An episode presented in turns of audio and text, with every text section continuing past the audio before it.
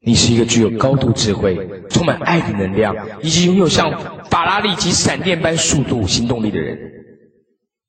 现在你了解到，在所有的秘密法则里面，有一点是最重要的，就是先相信后看见。你了解这个世界上大多数的失败者，他们是要看见才相信，很多人是看见了还怀疑，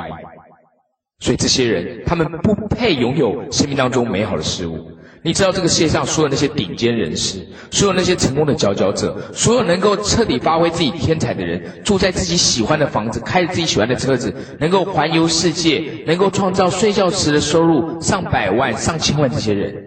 他们都是属于先相信才看见的人。他们在刚开始的时候可能一无所有，就好像你拿着斧头在冰天雪地里面，你在砍着树木的时候。你虽然在冰天雪地里面，可是你可以感觉到，待会你砍了树之后，你可以把这个木材在你家的炉火旁边燃烧，你可以感觉到炉火的温暖。你在砍树在冰天雪地的时候，你就已经可以感觉到你在炉火旁边的温暖，那就叫做相信的力量。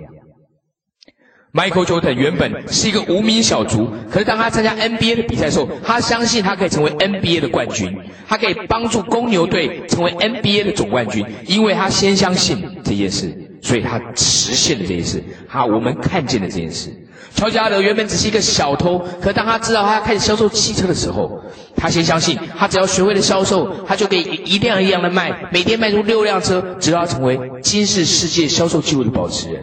后来他的名字、他的照片登在《People》杂志、登在《时代》杂志、登在《成功》杂志上面，他就是属于先相信后看见的人。华伦巴菲特刚开始，他也了解到投资的重要性，可是他一样身无分文，他只拿出一百块美金。可是他先相信，透过投资正确的价值投资法，通过正确的投资股票的方式，他可以成为百亿富豪。他只用一百块美金，他先相信后看见，他现在身价有五百二十亿美金。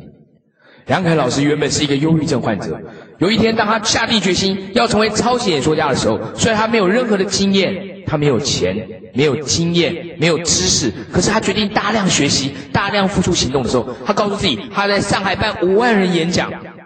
改写世界教育训练的历史的时候，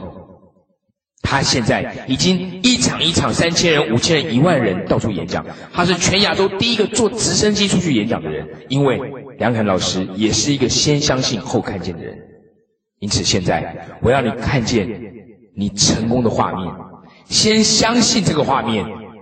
随着我的声音，随着我的问句，然后在脑中形成这个明显的画面、鲜明的画面。每一天，当你听到这里，你就会感觉到，原来你是一个这么成功的人，原来你是这么快乐，原来你是这么的富有，原来你是一个这么懂得感恩跟付出的人，因为你是一个先相信后看见的人。